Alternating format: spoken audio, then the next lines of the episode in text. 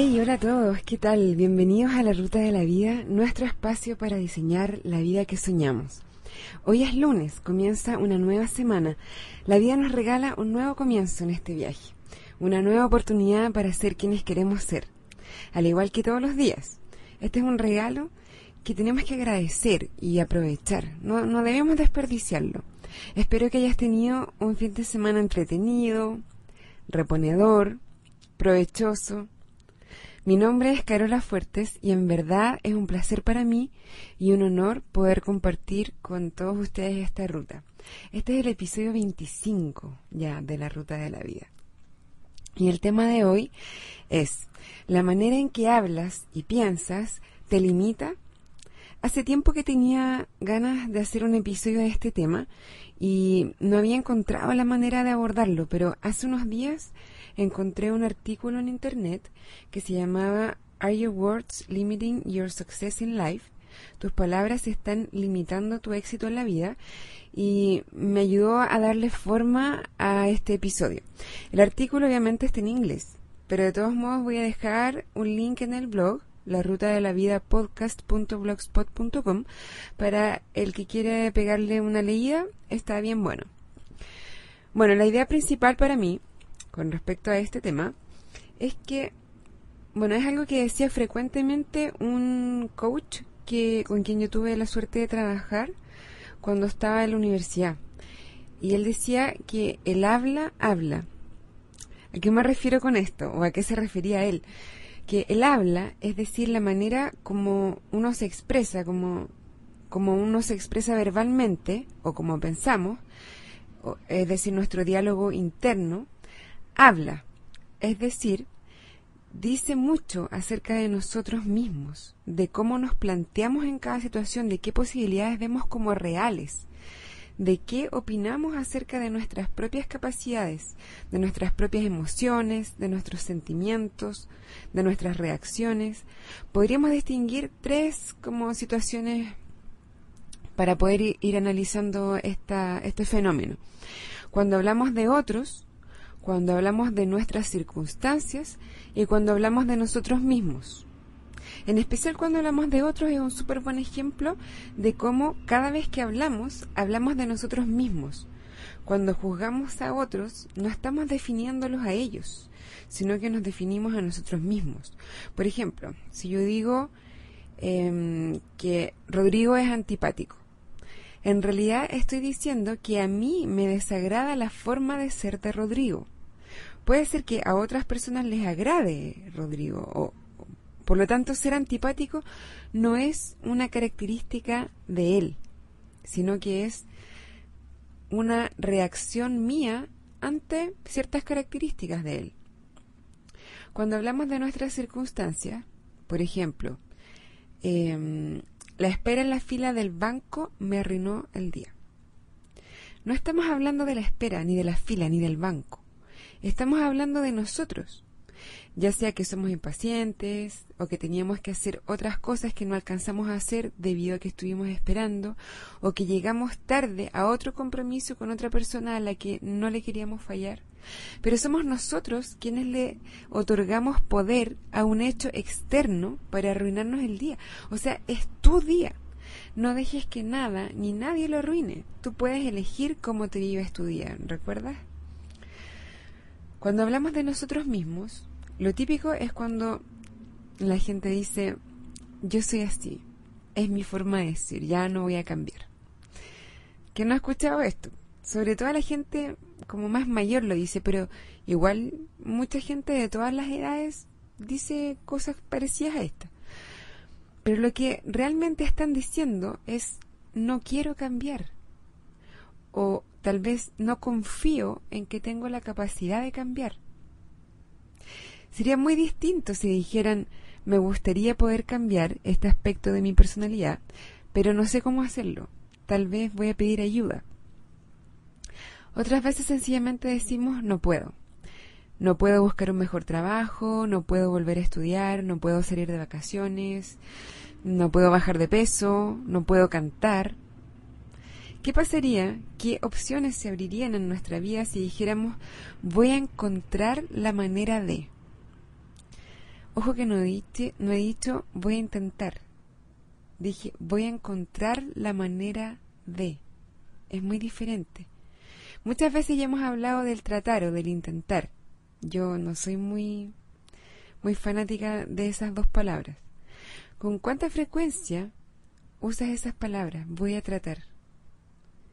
¿Las usas como sustituto a decir que no? Porque todavía te sientes incómodo diciendo que no. Si es ese tu caso, entonces dice voy a tratar con absolutamente ninguna intención de hacer lo que supuestamente vas a tratar. Por ejemplo, tu mejor amigo te invita a mm, una reunión del club del libro mensual.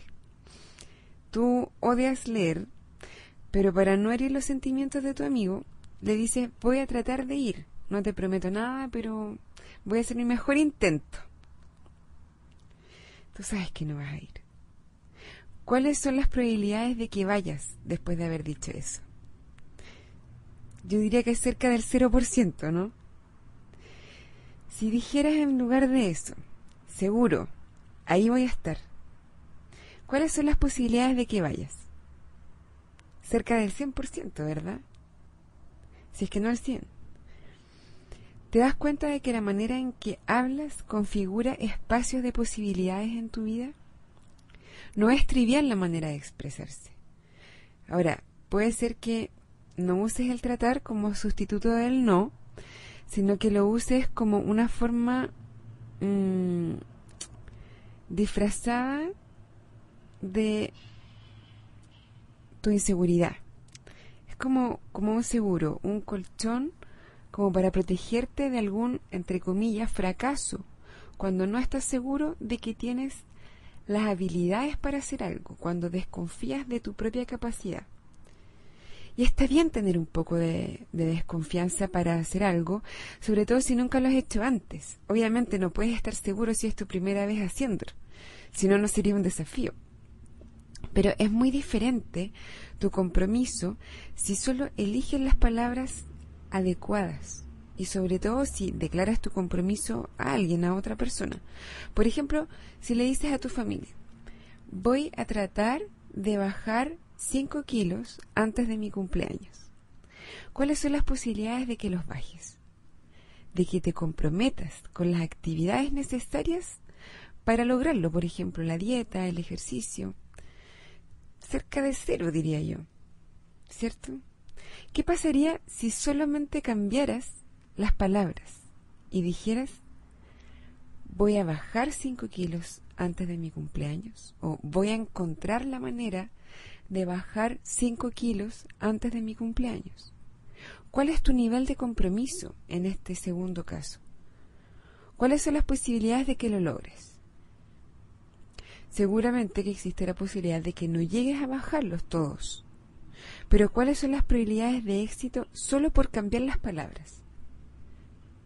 Mucho mayores que el 0% que tenías antes cuando ibas a tratar de hacerlo, diría yo al menos. ¿Ves a qué me refiero?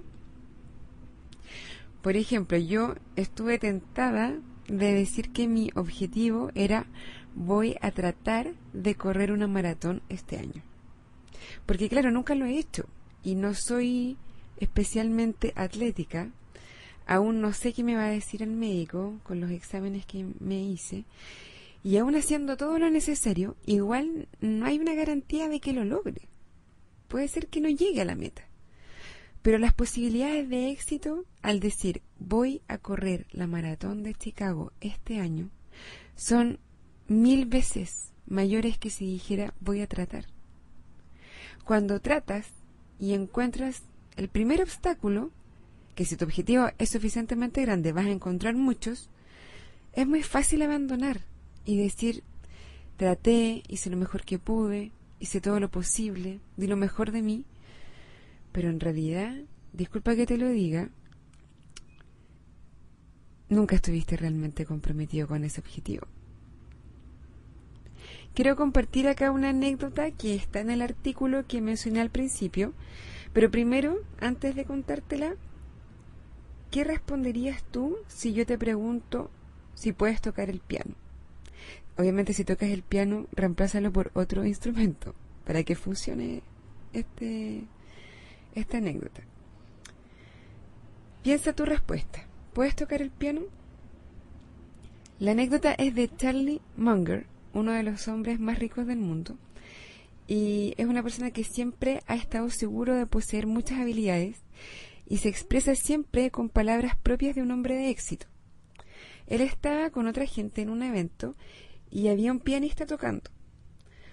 Uno de sus amigos le preguntó casualmente si es que él podía tocar el piano.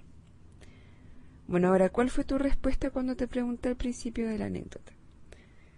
Obviamente, sin saber yo tu respuesta, es muy probablemente que haya sido no, no sé tocar el piano. Pero Charlie contestó, no lo sé, nunca lo he intentado. Sus palabras reflejan su creencia en que él tiene el potencial de hacer cualquier cosa. Y adivina qué, todos tenemos ese potencial. Puede que nos cueste más o menos, pero todos lo tenemos. Y mientras no hayamos probado, no podemos saber si tal vez tenemos un talento inexplorado. La gente más exitosa se expresa con palabras que los empoderan en lugar de limitarlos. ¿Tú eres consciente de las palabras que eliges cuando hablas o cuando piensas? Muchas veces eh, las peores formas de expresarnos, las formas más limitantes, ocurren en nuestro diálogo interno, las cosas que nos decimos a nosotros mismos, como el no puedo, como el soy así, no voy a cambiar. Muchas personas van a decir que esto es un detalle, que tal vez es una exageración, preocuparse de las palabras, de cómo uno se expresa, pero yo te digo que en verdad es importante y en verdad puede ser una gran diferencia entre tu crecimiento y tu estancamiento, entre que andes de víctima por la vida o que te hagas cargo, que realmente te des cuenta que tú tienes el control, entre que tengas millones de opciones abiertas para ti o entre que sientas que no tienes opción. El desafío de este día y de esta semana, y ojalá lo pudieras incorporar permanentemente a tu vida, es observa la manera como te expresas, observa las palabras que eliges. ¿Te abren posibilidades o te las cierran? Comparte tus reflexiones en la sección de comentarios de este blog, por favor. Te invito a que lo hagas porque esto se trata de ayudarnos entre todos y tal vez tu experiencia le puede servir a otra persona. Puede aportar, puede enriquecer el, el contenido de este episodio. Te invito a que visites el blog. Los comentarios que puedes hacer tú pueden hacer que este mensaje sea mucho más potente. Bueno, llegó la hora de despedirnos. Antes quiero recordarte que puedes escribirme a la ruta de la vida o al blog la ruta de la vida podcast.blogspot.com. Puedes mandar comentarios, sugerencias, ideas, compartir tu experiencia, qué, qué, cómo te llegó a ti este, este episodio, qué, qué reflexiones tuviste acerca de este tema. Ahora te dejo Observa tus palabras, modifica las frases limitantes. Que empieces con mucha energía esta semana, hasta el miércoles y como siempre, buen viaje.